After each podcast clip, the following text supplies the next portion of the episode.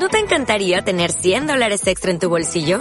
Haz que un experto bilingüe de TurboTax declare tus impuestos para el 31 de marzo y obtén 100 dólares de vuelta al instante. Porque no importa cuáles hayan sido tus logros del año pasado, TurboTax hace que cuenten. Obtén 100 dólares de vuelta y tus impuestos con 100% de precisión. Solo con Intuit TurboTax. Debes declarar para el 31 de marzo. Crédito solo aplicable al costo de la presentación federal con TurboTax Full Service. Oferta sujeta a cambios o cancelación en cualquier momento.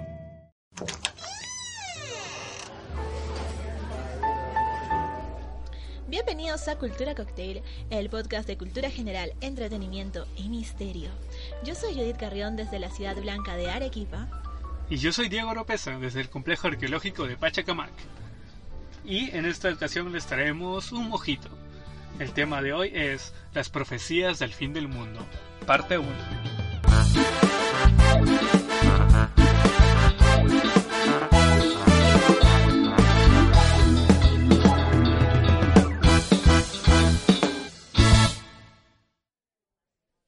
En este episodio les traemos un mojito, que es el trago designado a los temas de cultura general.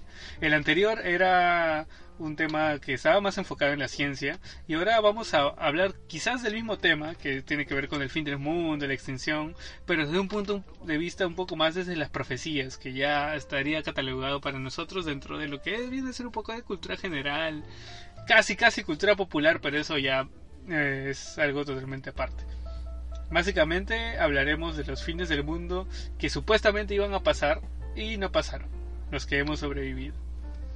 Exacto, vamos a hablar de... Somos un conglomerado de fantasmas a esta altura, me parece, porque de verdad, si solamente una persona de nuestra edad ya puede decir que ha sobrevivido, ¿qué? ¿Cuatro o cinco fines del mundo? ya deberíamos estar en esta, esta altura de verdad ser un conglomerado de fantasmas. Claro, y esto no es, uno puede decir, ah, mira, ¿cómo puede haber gente que cree que vamos a morir en, en octubre con un asteroide? O quizás si vamos un poco más atrás, en el 2012 con el fin del mundo maya, o quizás más atrás, en el 2000 con el cambio del nuevo milenio, y así podríamos ir retrocediendo en el tiempo y nos vamos a encontrar con que la gente siempre ha creído esto, o sea, el fin del mundo es algo que se ha tenido siempre, siempre presente en la población desde las épocas de Cristo, o sea, de hecho cuando ellos hablaban en la Biblia del fin del mundo, no había fecha, de hecho casi muy pocas personas que profetizan un fin del mundo te ponen una fecha precisa porque es para que tú tengas siempre en cuenta eso y digamos que seas consecuente de cuál podría ser tu castigo por portarte mal, o por pecar, o según la religión en la que estés, ¿no? Pero siempre tener en cuenta de que es algo inminente y que va a llegar mientras tú, mientras tú estás vivo. Es que no solamente las personas tienen el miedo, em, el miedo puesto, ¿no? O sea, de morir, de extinguirse, sino que de por sí buscan, como decías, algo religioso. Si bien las personas buscamos un Dios por naturaleza, eso está demostrado también buscamos de repente un posible castigo, ¿no? Como mencionabas en, la religión, el apocalipsis o N, N, maneras de, en las que podría, se, se podría acabar, una persona podría llegar a su fin. Y de hecho en el capítulo anterior hablábamos de Stephen Hawking y que es un científico muy renombrado. Y vamos a iniciar como manera de introducción con otro científico también muy muy renombrado. Yo estoy segura que todo el mundo conoce a Sir Isaac Newton. Porque Isaac Newton eh, fue el que, el de la manzanita, ¿sabes? Que habló de la gravedad y todo esto. Pero Isaac Newton también era una persona que se crió con su abuelita, que era una mujer muy, muy conservadora, muy cristiana, muy, muy conservadora, muy religiosa. Y Isaac Newton tiene esa parte de, de la religión. Y de hecho, eh, se encontraron una, una carta de Isaac Newton de 1704, en la que él escribe y que analiza el proceso natural de, cómo va el mundo y todo lo que veíamos en el capítulo anterior, pero según él, en el 2060 el mundo simplemente se iba a reiniciar. Y iba a ser como la como la venida de Jesús y con eso se acababa el mundo y se reiniciaba el paraíso, por así decirlo, ¿no? Todo lo que estamos haciendo se acababa y como un botón y ya, esa era la teoría de, Isaac Newton. Miren que un científico así de renombrado también tenía su lado en el que tenía su profecía, ¿no? Su, su predicción hasta con fecha. Así que en 41 años les decimos a ver qué onda. Wow, o sea, dentro de, de aquí nomás dentro de poquito, o sea, vamos a estar viejitas, pero todavía lo vamos a poder ver. Qué loco. Y vamos a estar ahí, bienvenidos a Cultura Cocktail. y seguiremos haciendo episodios de Cultura Cocktail para entonces. Claro, ¿por qué no? Ahí, bienvenidos. Hace, hace como 41 años dijimos que nos íbamos a morir, pero acá seguimos. Ajá. Eh, claro, en nuestro episodio 4 hablamos sobre las profecías del fin del mundo, ¿se acuerdan? ¿Se acuerdan? Acá episodio episodio 3084, ¿no? y hacemos ahí pues nuestro nuestro nuestro recuerdo de nuestro episodio de del 2019 en el que nos estábamos diciendo que no y si es que se reinició el mundo a lo mejor sobrevivimos por no ser pecadores a lo mejor ya estamos para abajo quién sabe quién sabe Claro, aunque en ese, en ese en ese tiempo seguramente estaremos haciendo episodios sobre el Parkinson, sobre, no sé. cómo cambiar tu pañal tu pañal para adultos no sin morir en el intento Claro. Oye, pero, oye, pero súper interesante lo, de- lo de Sir Isaac Newton. Y creo que no es necesario que nos vayamos de Inglaterra, porque de hecho, una de los de los, estas profecías también este más antiguas que se tienen. De hecho, han habido, a lo largo de la época han habido muchas, desde la época de Jesús, pero queremos hablar un poco ya desde, un poco desde el siglo XIX en adelante.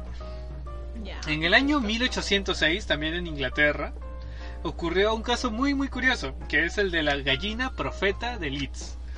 ¿Ya? cómo Es una La gallina que, profeta. claro, es una gallina que te anunciaba el fin del mundo. Empezó a poner huevos con la frase Cristo viene. ¿Ya? En inglés, obviamente. Pero este, la gente iba de todos los lados a este pueblito de Inglaterra es decir, a conocer a la gallina, ¿no? A ver sus huevos, todo, y todo el mundo quedaba asombrado. Pensaban que ya era una señal del fin del mundo, porque la Biblia dice que van a pasar cosas muy raras cuando se acerca el fin del mundo. Pero al final se descubrió que era parte de una farsa por parte de su dueña. Que esta mujer, esta, esta, esta tipa, lo que había hecho era agarrar los huevos de la gallina, escribir la frase y volvérselos a meter a la pobre. güey. ¿Es en serio? Pobre Sí. gallina. Sí, sí, sí, es en serio. Yo ya estaba pensando en el pulpo Paul, este pulpito que predecía los los resultados de los partidos de ¿cómo se llama? del mundial. ¿Te acuerdas del pulpo Paul? Claro, claro, el pulpo Paul. Yo decía, bueno, si ha vivido un, si, si ha existido un pulpo que predecía los finales de los del mundial, ¿por qué no una gallina que, que ponía huevos así? Pero Claro, es que esta cultura Mira. de animales que profetizan o adivinan cosas es data de hace mucho, mucho tiempo. Acá también tenemos a los cuy en las los tómbolas. cuisitos. Claro, el cuisito que le da un montón de vueltas y luego le dices, entra acá, entra acá, entra acá. Ajá. A ver a qué cajita se mete. Para profetizar cosas. Claro. Pero mira que llegar a un nivel, porque me imagino, como dices, que toda la gente venía solamente a ver los huevos de la gallina. Oye, hay una frase, ¿no? Que dice, a ver, corre a ver si ya puso la gallina. No, no vendrá de ahí. Oye, es posible. No, pero es que Todo también... puede pasar. Claro, es que también la gente, este, pucha, es cuando, como cuando ven y dicen, oye, mira, este, la virgen, la virgen que llora, o muchas supuestas señales de, de cosas así extrañas o paranormales, etcétera. La gente, pucha, ahí, para, para curiosa, son número uno, en serio. De verdad, eso es muy cierto. Me has hecho acordar un episodio de Glee. He estado viendo Glee últimamente, me he obsesionado un poquito. ¿Ya? En el Ah. que el protagonista, Finn, hace su sándwich de queso. Sí, el de, el, el de hechizos. Ajá, exacto, y se le queda quemadito ahí y le dice, por favor, por favor, que queremos ganar el esto y le cumple sus deseos y toda la vaina. Claro, el Jesús del, del queso. que se le tos- creo que era que se le tostaba mal al pan y se quedaba con la forma de Jesús, ¿no? Exacto. Ay, qué bueno.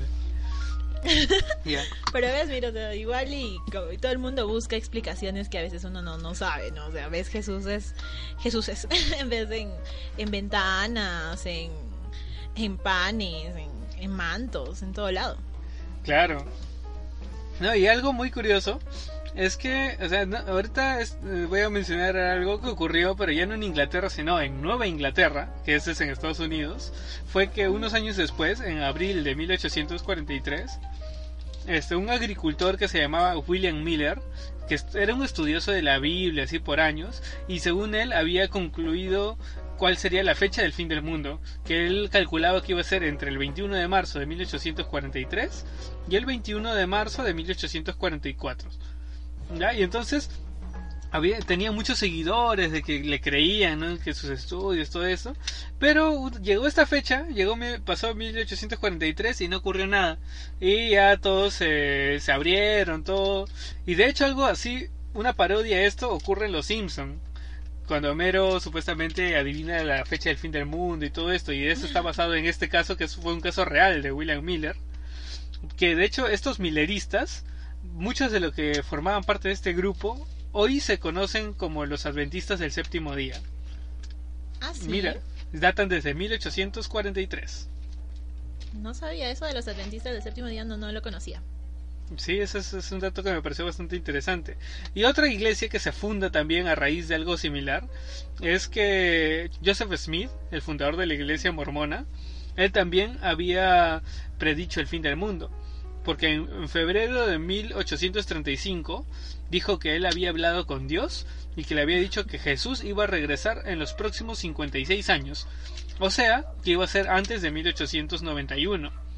Pero también pasó la fecha y no pasó nada y es como que ya empezaron a pasar peola y, y ahora ya los mormones como que siempre tienen presente lo que es el fin del mundo y de hecho algo muy curioso es que ahorita tienen están haciendo como grandes almacenes donde están guardando provisiones así para cuando llegue el fin del mundo. Ahí tienen como un, tamaño de tres, tres supermercados ah. llenos de provisiones para, para ellos.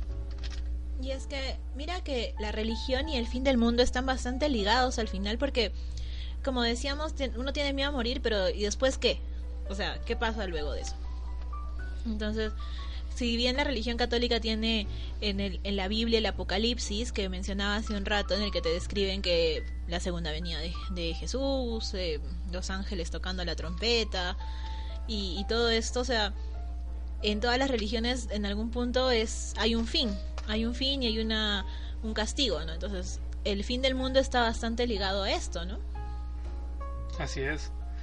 Pero no solamente son las religiones las que nos hablan del fin del mundo. Y antes hemos hablado un poco de que la ciencia predice también algunas cosas y de que ya acá empezamos a entrar en casos de histeria, de histeria colectiva. Porque la religión de hecho se basa mucho en eso, en, los, en el temor que puede tener el conjunto de la gente en que ocurra algo. Pero no solamente hablando de temas este de digamos de un apocalipsis eh, judio-cristiano, sino que ponte en 1910 eh, por motivo de, la llegada del cometa Halley este, se había descubierto que la cola contenía cianógeno, que es un gas mortal. Entonces incluso varios medios importantes como el New York Times y otros habían anunciado que el mundo iba a ser víctima de un baño de gas, de gas mortal. Entonces, pucha, la gente, imagínate toda la histeria colectiva que ocurriría eso, algo así como lo que pasó cuando supuestamente estaban anunciando lo de, lo de la invasión extraterrestre por la guerra de los mundos. La, la, histeria colectiva fue tal que toda la gente pensaba que cuando pase el cometa Halley iba a ser el, fin del mundo. Porque iban a morir con producto de, de, este gas. Claro que científicos empezaron a confirmar de que no, no había nada que temer, que eso no iba a llegar acá a nuestra atmósfera y de llegar no iba a ser mortal. Así que, es, y eso fue en 1910. Ya es, mm, como que es, todos los anteriores han tenido que ver con religión. Este de acá no. Pero bueno, a partir de 1982 vamos a tener que varias, digamos que sectas o pequeños grupos religiosos empezaban a tomar como que el fin del mundo como una, un motivo para llamar la atención y que la gente lo siga. Por ejemplo, Pat Robertson era un predicador televisivo y un fundador de la coalición cristiana él había anunciado que a finales de 1982 el mundo se iba a acabar. Y de hecho fue, fue muy seguido por mucha gente que se unía a esto, a esta creencia, hasta que al final pasó lo de siempre, ¿no? Llegó la fecha y no pasó nada. Es que todo el siempre es eso, siempre estás esperando, esperando, esperando a ver si ahora sí de verdad, porque ya la histeria colectiva que causa de verdad llega a un punto psicológico en el que dices, de verdad me voy a morir, o sea, como con los mormones que dices que están juntando eh, ¿Provisiones? Eso, los mormones que están juntando provisiones, uno, uno mismo empieza a decir y cómo no es raro que haya gente que quiera hacer sus búnkers. De hecho, creo que había un búnker debajo de Estados Unidos en una ciudad, no recuerdo muy bien, que habían creado este para estrellas de Hollywood. Ya. En caso de que haya una un ataque y que se lo planeaban usar también para para el fin del mundo, ¿no? En el que Ah, tenían mira. reservas de comida por Ah, mira. tantos años y un como un, un espacio en el que podrían sobrevivir hasta que después de, de que pasara una catástrofe pudieran salir y repoblar el mundo. Ah, mira, qué interesante, no sabía eso. O sea, quién sabe, a lo mejor ahí tienen a Elizabeth Short. a lo mejor todo esto es y todo es una farsa y ella está esperando repoblar el mundo. claro. Pero bueno, siguiendo así como un poco con el listado de los de estas supuestas profecías o más que nada fechas en las cuales la gente ha pensado colectivamente que iba a ser el fin del mundo. Llegamos al año 1997, también por un cometa, el Hale-Bopp, en el cual surgieron rumores de que había una nave espacial detrás de esta cometa. Es como que toda la gente pensaba que estaba viniendo el cometa y justo detrás ahí escondidito eh, estaba viniendo una nave espacial. Y no sé cómo se habrá llegado a difundir este rumor porque la NASA lo negaba, pero había mucha gente que creía en esto. Incluso se llegó a crear un el movimiento Heaven's Gate, la puerta del cielo, que advertía el fin del mundo. Juraban que esa iba a ser la razón del fin del mundo. Tanto así que el 26 de marzo de, es- de este año, 1997, incluso 39 miembros del culto llegaron a suicidarse.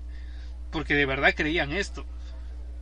O sea, uno puede pensar en, o sea, qué pasa con algunas personas de llegar a creer en estos absurdos. Porque puedo creerte ya de que, no sé, este, supuestamente un impacto de un, de un asteroide, algo que sea 100% confirmado, pucha, no sé, o la erupción de un volcán, cosas, digamos, que con algo base científica podría entender que la gente se llene de histeria colectiva.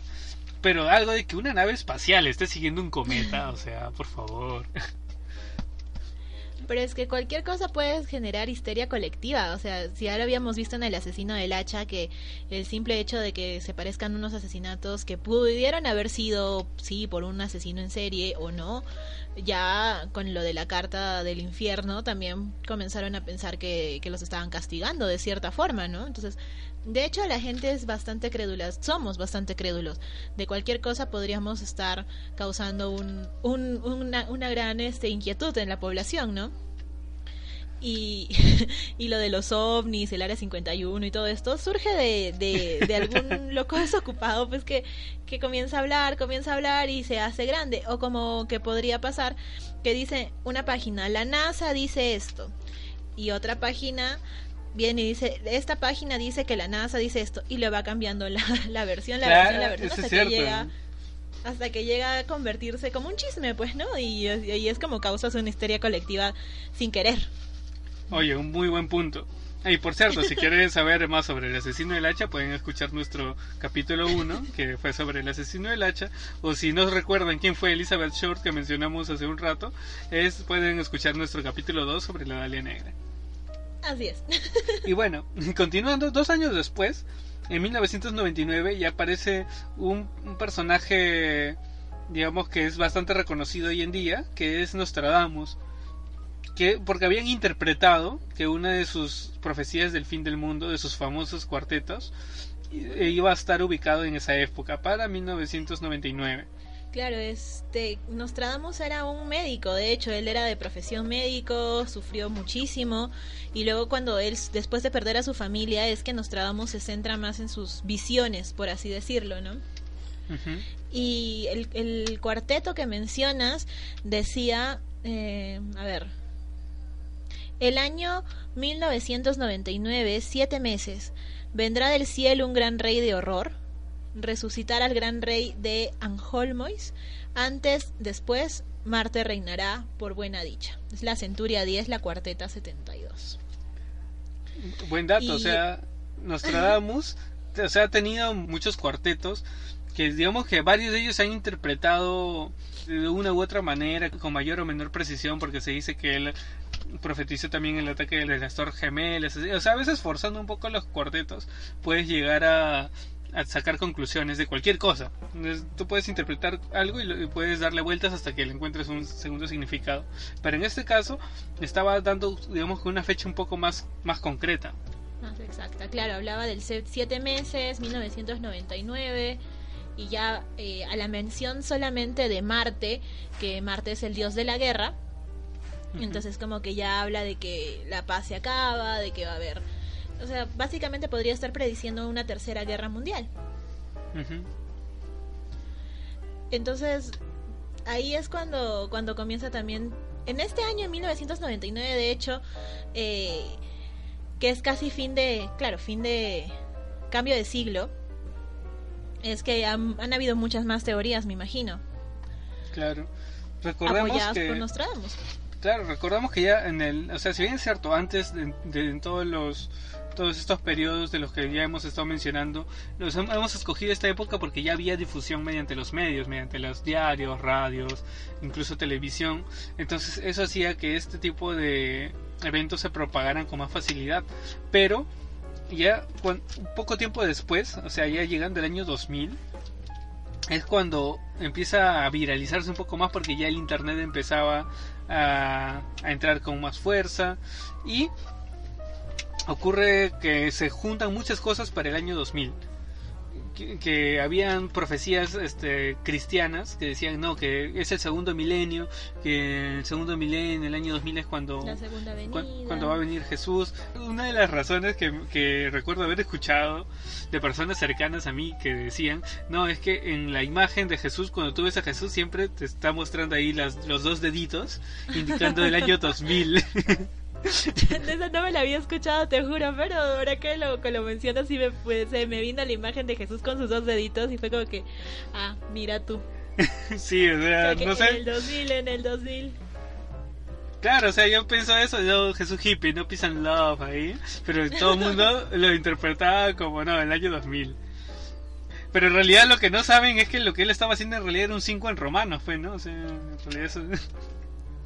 y de repente es el año 5000 uno cada claro, pues. Claro, en 5000 van a decir no mira ahí están 5 romanos porque en esa época no tenía la numeración arábiga sino la, la romana Es que sí, o sea, pasa que como decíamos, la gente, o como decías hace un momento, las interpretaciones a cualquier tipo de profecía se pueden dar pues de mil maneras. Y el claro ejemplo es Nostradamus, porque Nostradamus era, eh, se dice que para identificar, entender sus cuartetos, no solamente tenías que hablar francés, porque era en el idioma en el que estaba, sino que tenías que hablar francés nostradámico, porque él tenía una forma en la, en escritura y como en la redacción en la que tú no entendías muy bien qué, a qué se refería, ¿no? Entonces los mismos franceses leían y decían, ¿qué? Claro, porque de hecho él su nombre prácticamente lo cambió cuando llega a Francia a Michel de Nostradam, una cosa así, había variado un poco su nombre para que suene más francés. Claro, pasa, en realidad pasa según más o menos estudiándolo a él, que él apellidaba Nostradam, nada más. Luego de que fallece su primera esposa y sus hijos por um, una por la por la por una enfermedad, pues por la peste, es que él él se va y cambia su nombre en latín a Nostradamus y que crea este, bueno, se casa nuevamente, tiene un hijo que no recuerdo el nombre ahorita y que él empieza a escribir ahí sus sonetos, sus cuartetos y este y, y se cambia el nombre y lo hace como para proteger de cierta forma a su familia es que él escribe en código porque en ese tiempo todo lo que la iglesia veía como excéntrico lo que veía como rarito lo lo condenaban y terminabas en la hoguera no eso es cierto. Por eso es que no era necesario solo saber francés sino también saber francés nostradámico porque él todo lo escribe como en, en rima y lo escribe en como codificado, que de repente podemos hablar de codificaciones después, porque es muy, muy interesante mandar mensajes cifrados, ¿no? Y es clave para las predicciones. Claro, de hecho el tema de Nostradamus es bastante, bastante amplio. Solamente empezar en cuando él empieza a tener relevancias porque él había como que profetizado la muerte del rey de, de Austria, creo que era, no recuerdo muy bien. Pero era algo así como que también eh, había sido algo forzado, porque si tú lees lo que decía en su cuarteto, como que mencionaba a un, a un león que en, pleno acto de guerra, algo de cubierto de, o sea, que tenía una armadura de oro, mencionaba ese tipo de cosas, que era como que podían ser interpretadas. Y nada, y ahí muere este rey, pero no era en una guerra, sino era en un, en un, este, claro, en una, en una justa pero que era en realidad estaban celebrando la paz, algo así, o sea que como que no cuadraba muy bien. El hecho de que haya cumplido con con varias cosas que ocurrieron fue que le dio relevancia porque lo dijo varios años antes de que esto ocurriera. Y entonces estaba fresquito, ¿no? Por eso empezaron a tomarse un poco más en cuenta sus, sus, profecías y se dieron cuenta de que varias cosas de las que él había profetizado se habían ido cumpliendo Claro que no de manera exacta, sino que en realidad lo forzaban un poquito, pero es también como que alguien que dijera, eh, no, yo creo que va a haber una gran, gran explosión en tal lugar y lo narras a modo de poema, ¿no? Entonces es como que ya tú te, alucinas que va a pasar algo así. Y ponte que pasa, pucha, te vuelves profeta el toque. Y mira que estaba pensando ahora que mencionabas, pensaba en Julio Verne.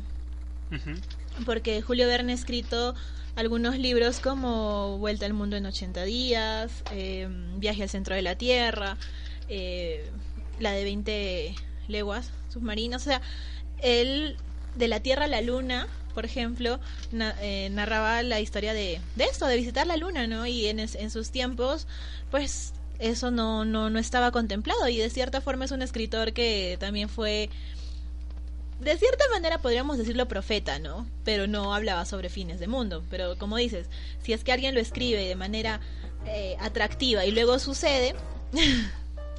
claro. Es como lo que pasa, por ejemplo, también con películas de ciencia ficción, ¿no? Como Volver al Futuro, que se han ido cumpliendo varias cosas y uno puede decir, ah, mira, o sea, es como lo mismo que pasa también con los Simpsons, que ellos se ponen en situaciones y se dicen que profetiza cosas, pero simplemente es pensar qué pasaría si y si se te cumple ya pues pero pues ese es el tema de las profecías en general. Como en Harry Potter que hablan del tema de esto de la, misma profecía de entre Harry y Voldemort que mientras uno esté vivo el otro no puede es, como que hacen este escrito y empiezan a cumplirse los factores que, que lo permiten hacerse realidad y por eso ya se dice que la profecía es válida pero el resto de profecías de Triloni ninguna le había atinado. Pero por una que atinó, ya este, se, volvió, se convirtió en una profeta. es algo muy parecido a lo que pasaba con otros profetas, como por ejemplo Nostradamus o, Bababanga.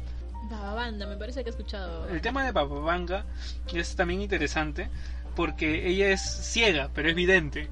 ¿Ya?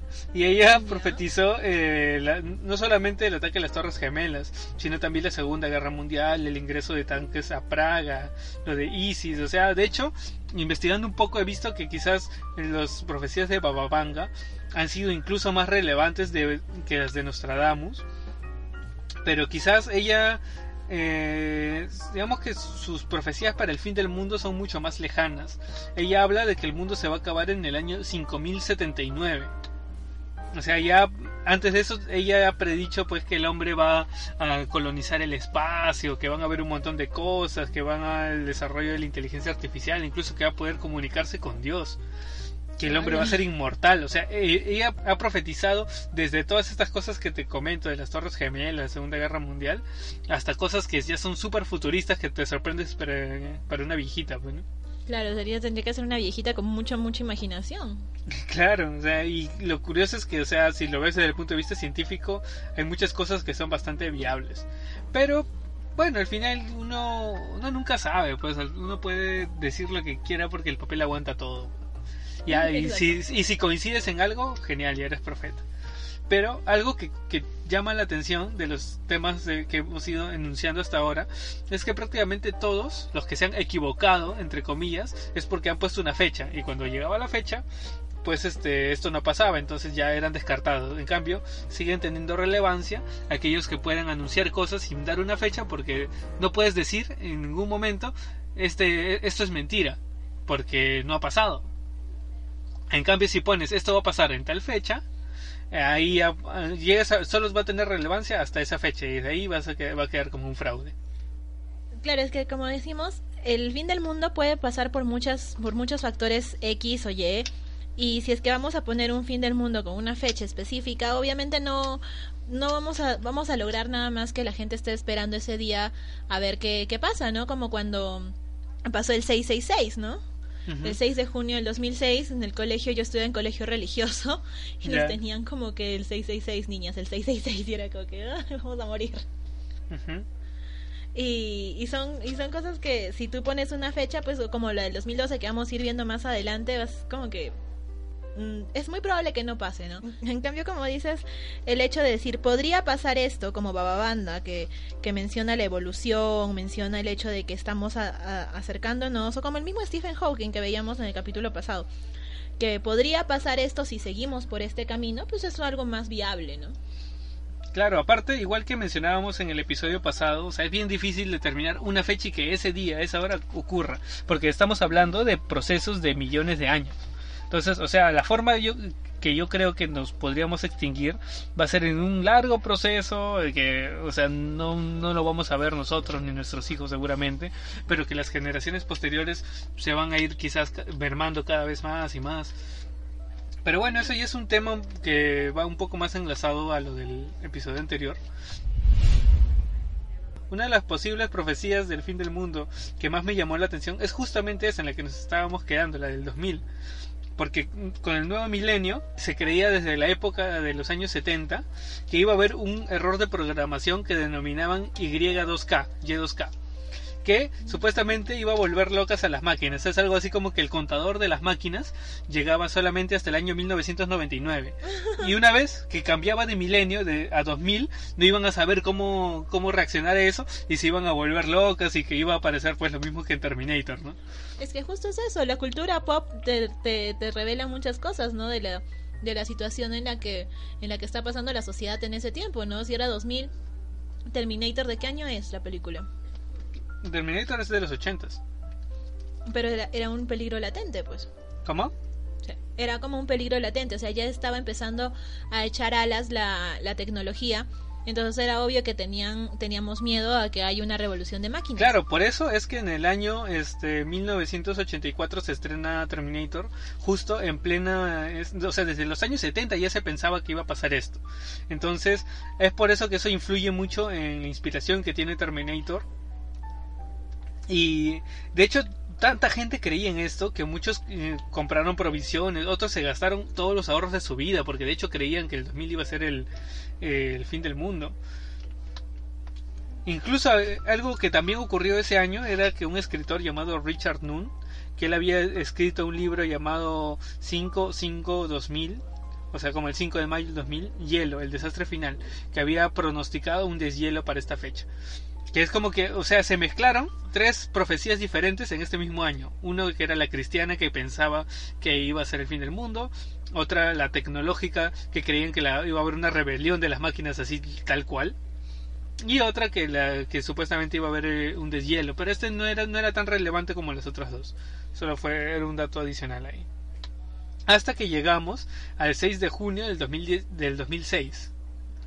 Ya que supuestamente este era el año de la bestia, bueno, el 666. Chan chan chan. Y tú, o sea, en realidad, ¿qué es lo que mencionaba hace un rato? Tú decías, el 6 de junio del 2006 van a ser el anticristo, o, y, lo, y lo veías más de ese lado, ¿no? De que supuestamente nacía el anticristo. ¿Tú te imaginas todos los niños que han nacido el 6 de junio del 2006, cómo se sienten? No, hay algo muy curioso, que las mujeres adelantaron sus partos o los retrasaron para que no nazcan sus hijos ese día. Pero algo que en lo que no hubo mucho consenso er- era en si ese día iba a nacer el anticristo, porque si sean, si, si de verdad imagínate que de verdad ya nacía el anticristo ese día. Y todavía no lo vemos, pues, porque apenas tiene 13 añitos. Pero otra, claro, pues, o sea, muchos dicen, no, pasó sin pena ni gloria. Imagínate que de verdad está por ahí con 13 añitos el anticristo. Pero, Esperando claro, solo que había un grupo que creía que esa era la fecha en la que se iba a revelar. Pero es otra cosa. Pero algo que fue curioso es que aparte de que las mujeres adelantaron sus partos porque no querían que sus hijos nazcan en esa fecha, se estrenó eh, el remake, justo ese día se adelantó unos días el estreno de la película de la profecía, el remake del Claro. 2006. Pero- y esta película fue, es digamos que quería repetir la fórmula de la original, porque la original también se estrenó un 6 de junio, un 6 del 6, pero de 1976. ¿Ya? O sea, también tenía como que esta premisa del 666. Y este era la primera película que gastó más en publicidad que en rodar la película misma. ¡Hala! Sí, o sea, costó 2.3 millones producirla y gastaron 15 millones en publicidad, pues, imagínate. ¡Wow! Es un montón. Y recaudaron 70 millones al final. Bueno. Bueno, no está mal, pero mira, justo estaba buscando ahorita y dice que es cierto que hay mujeres, muchas mujeres retrasaron o adelantaron sus partos, eh, pero de hecho sí nació un bebé inglés en el, el 666 Se- y, le- y la mamá en Inglaterra, eh, este niño nace en Bristol y la mamá le pone de nombre Damien, Ah, como el protagonista de la profecía, no mames. Qué genial. Sea, la mamá, sea, la mamá era una profesora llamada Susan Cooper, aficionada a las películas de terror y está encantada con los negros augurios que han marcado el nacimiento de su hijo. Qué genial. Y mira, de verdad que sí. Y, y encima, ¿sabes cuánto nació pesando este niño? ¿Cuánto? 6 libras y 6 onzas. No, puedes. Oye. No, te juro que sí, te juro que sí. Entonces, mira que, como dices, de repente uno aquí diciendo que, que pasó sin pena ni gloria, pero por ahí está nuestro Damian de que nació con 6 libras y 6 onzas esperando, ¿eh? Es real, 100% real, no fake. Es 100% real. No, y tomo. Dice, a ver, por ejemplo... ¿Mm? Sí, sí, sí. No, sí, dígame. Pase usted, después de usted. No, pero todo el tema de las supersticiones es algo, o sea, que son relativos al número 6, pucha, tiene, tiene un montón de qué hablar. Imagínate que en Qatar, o sea, vendieron un número que estaba compuesto por puro 6 por 3.4 millones de euros. O sea, ¿cuánto vale todo, esta, todo el tema de la superstición o de, los números? Y ahí de eso, de eso podemos todavía seguir hablando más y más porque incluso hay este muchas este teorías por ahí que dicen que no si los, los nombres de Bill Gates III, Adolf Hitler o Joseph Stalin suman 666 y a cada letra se le otorga el número que ocupa en el abecedario. Claro que solo en el anglosajón, ¿no? Porque en el español con la ñ ya se pasarían de bestias. Con la ñ las fregamos. Ajá. Se- también se acusó al presidente de Estados Unidos, Ronald Wilson Reagan, de que era el anticristo porque cada uno de sus nombres tenía seis letras, pues si eran, tenía tres, entonces era 666, por ahí decían eso.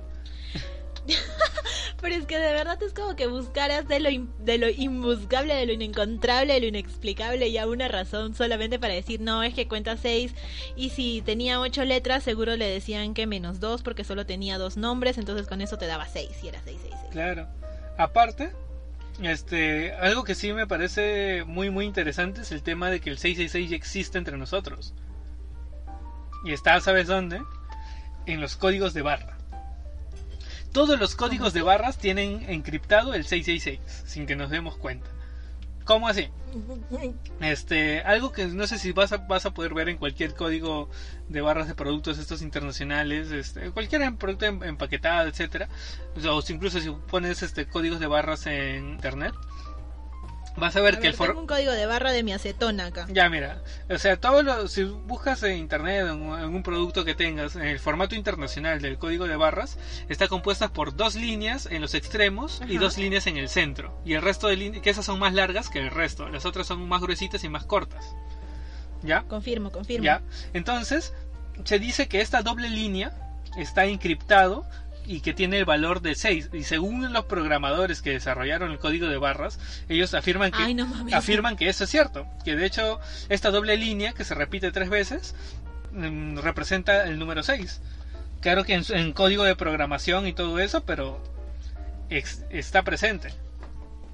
Yo estoy con mi, con mi acetona aquí revisando y es cierto, confirmo, tienen 666.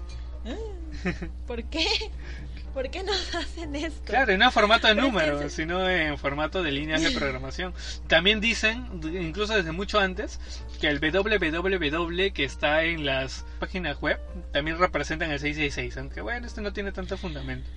Pero es que como te digo, podemos encontrar señales donde querramos, o sea, donde querramos. Estábamos hablando hace un rato del chico de Glee, donde sea que quieras encontrar una señal, la vas a buscar y la vas a encontrar.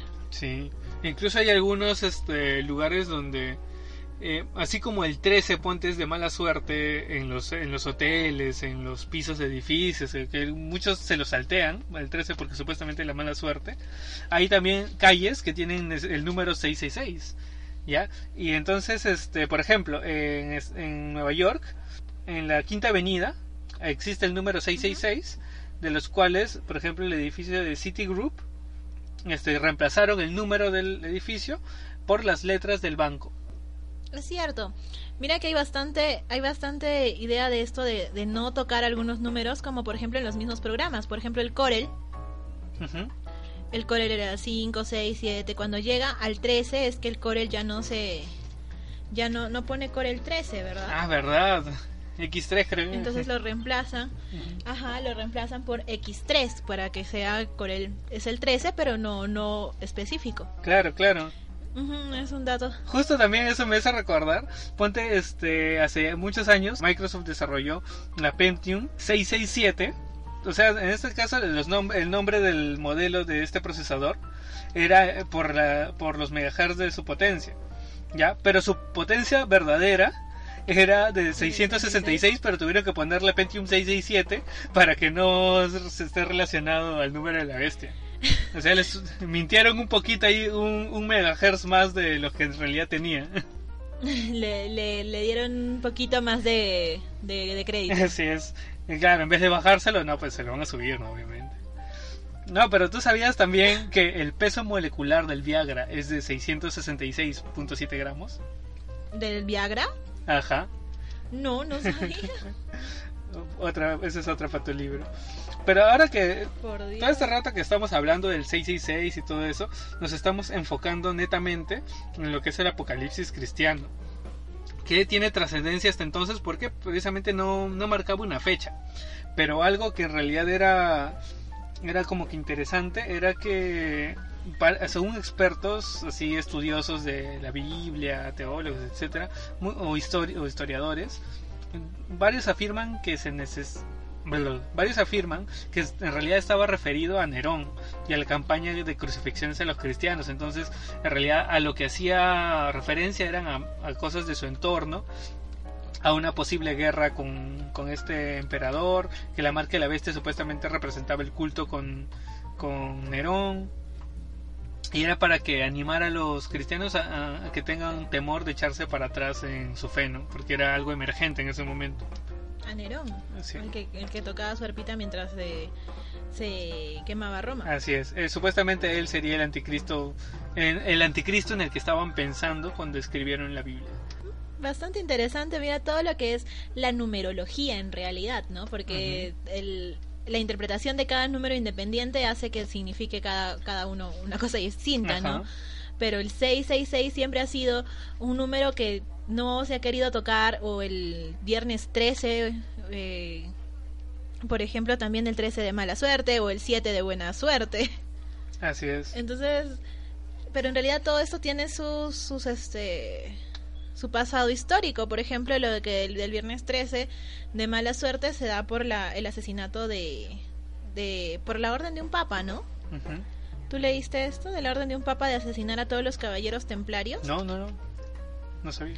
Era de asesinar a todos los caballeros templarios eh, porque ya era una asociación que tenía muchísimo poder, muchísimo po- poder político, muchísimo poder económico y el Papa los acusa de, de herejía Y se mandan cartas selladas con órdenes expresas a todos a todas las iglesias y cuando y se dice que no se abra hasta el viernes 13, entonces el día que esta carta se abre, se abre en simultáneo y la orden era ejecución, ¿no? Ejecución a todos los caballeros templarios. Wow, o sea, lo mismo que Entonces, pasó en Star Wars con la Orden 66. Hoy, ¿verdad? Recién me caigo en la cuenta. ¿de verdad? de que es la Orden 66. 66 que tiene que ver por ahí con el 666, pero le han quitado uno porque no está tan También es cierto. Oye, es exactamente lo Es mismo. cierto. Le mandan la. Activan la Orden 66 y todos se van en contra de los.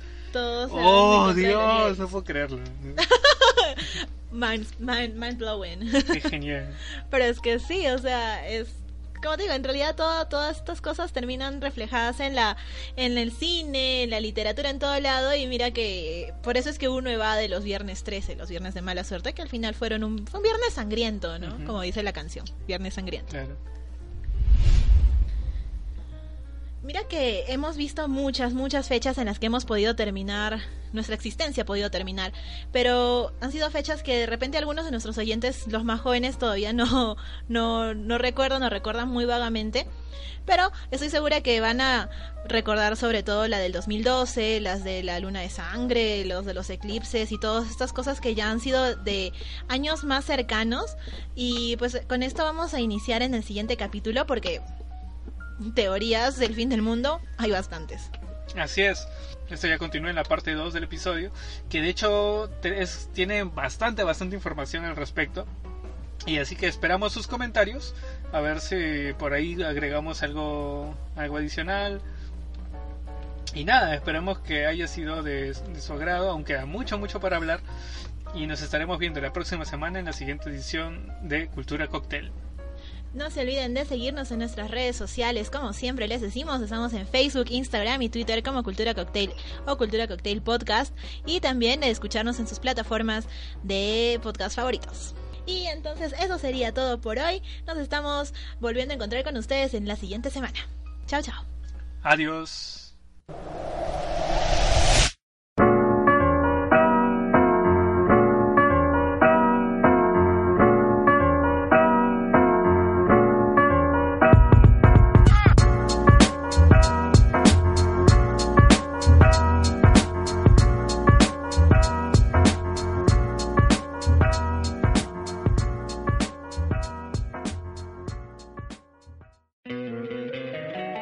Encantaría tener 100 dólares extra en tu bolsillo? Haz que un experto bilingüe de TurboTax declare tus impuestos para el 31 de marzo y obtén 100 dólares de vuelta al instante. Porque no importa cuáles hayan sido tus logros del año pasado, TurboTax hace que cuenten. Obtén 100 dólares de vuelta y tus impuestos con 100% de precisión. Solo con Intuit TurboTax. Debes declarar para el 31 de marzo. Crédito solo aplicable al costo de la presentación federal con TurboTax Full Service. Oferta sujeta a cambios o cancelación en cualquier momento.